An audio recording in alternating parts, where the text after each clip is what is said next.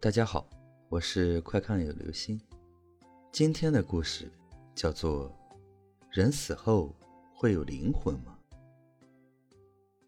英国学者曾完成了全世界第一项关于濒死经验的科学研究，发现人的意识，即一般所谓的灵魂，在大脑停止活动后继续存在。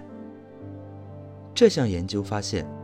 四名死里逃生的病患所共有的濒死经验，包括宁静、喜乐的感觉，时间迅速流逝，感官的感受更为强烈，不再察觉到身体的存在，看到一道强光进入另一个世界，遇到一个神秘的灵体，以及到了一个有去无回的地方。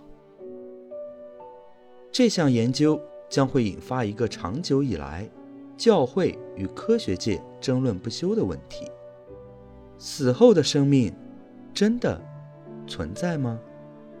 许多批评濒死经验的学者认为，濒死经验是脑部因缺氧而导致功能崩溃瓦解的后果。但是，费维克和帕尼亚表示，这四名濒死经验的受试者。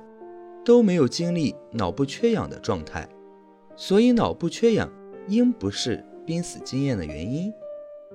另有学者认为，濒死经验是病人死前因医生给予不寻常的药物组合而产生的后果。但是费维克与帕尼亚说，这些病人在医院接受的复苏过程完全相同，因而排除药物影响的因素。不过，他们仍然强调，未来科学界有必要对濒死经验进行更多的研究。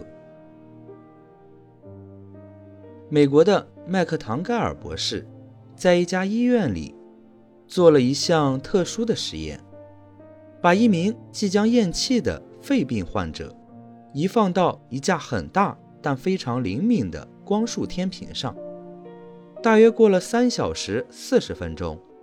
病人的面部表情骤然消失，一刹那间，光束发生了偏移，有二十一点二六克的重量失去了。这一发现令他兴奋不已。在以后的两年半里，他又对五名临危病人进行了验证，这些病人在死去的一瞬间，失去了十点六克至四十二点五克的重量。这似乎说明。除了灵魂离开了人身之外，没有其他的解释。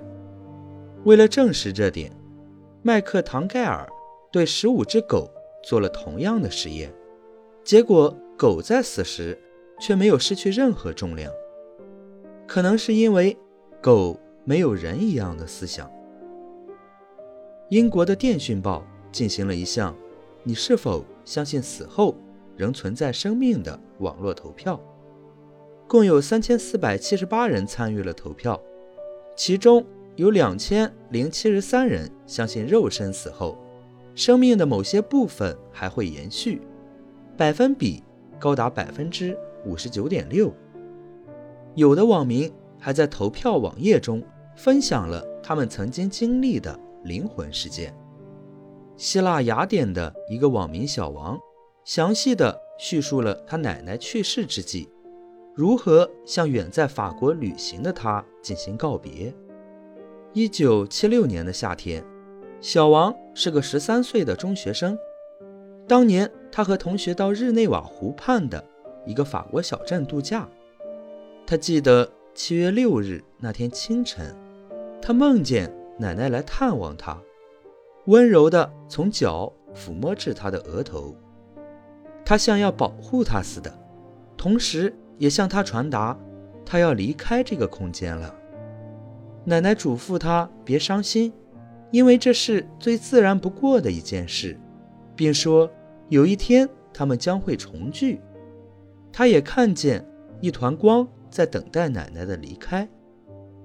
小王醒来后，发现梦境中同房同学的睡姿和阳光照射进来的角度，和现实一模一样。当时，小王根本不知道奶奶已经离世，而且他离家时，奶奶还很健康。当天稍晚时刻，小王接到母亲的电话，说奶奶已经去世了。他问起奶奶离世的时间，正好就是他梦见奶奶的那个时候。他说，这件事对他一生影响至深，他不会执着于物质的利益，反而是善良对待所有的生命才是最重要的。好了，这就是今天的故事。人死后会有灵魂吗？人的一生很长，也很短，好好活着，认真活着，才是最重要的。